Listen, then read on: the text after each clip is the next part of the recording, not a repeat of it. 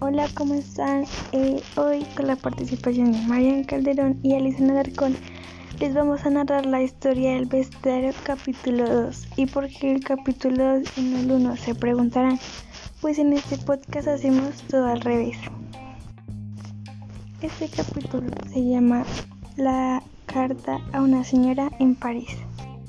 El capítulo 1 tiene protagonista quejándose de no querer mudarse a la casa de alguien porque le dolía ingresar a un orden cerrado, a un lugar donde ya estaba un habitante y ya tenía una emoción propia, describiendo el lugar donde hay un par de libros y perfumes en la mesa.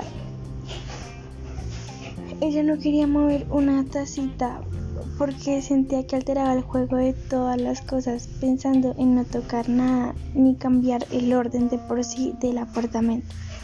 Página 13.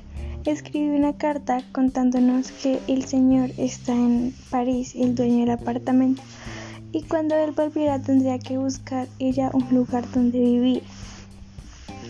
También cuenta la situación con los conejitos, porque él se iba a enterar de cualquier forma y quería estar prevenida.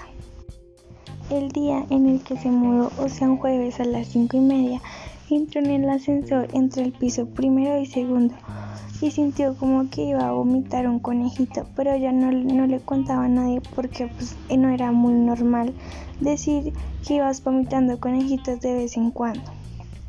Página 14 nos cuenta cómo en el proceso para que salga el conejito coloca sus dedos en la boca y siente como una bola de pelo sale por su boca. Sí, así sale un conejito blanco y pequeño, saludable y con ganas de comer. Ella lo deja en la terraza comiendo una plata que ella misma había plantado. Días después vomita otro conejito, pero este sí se le hace raro. ¿Por qué? Hasta aquí el primer capítulo, la mudanza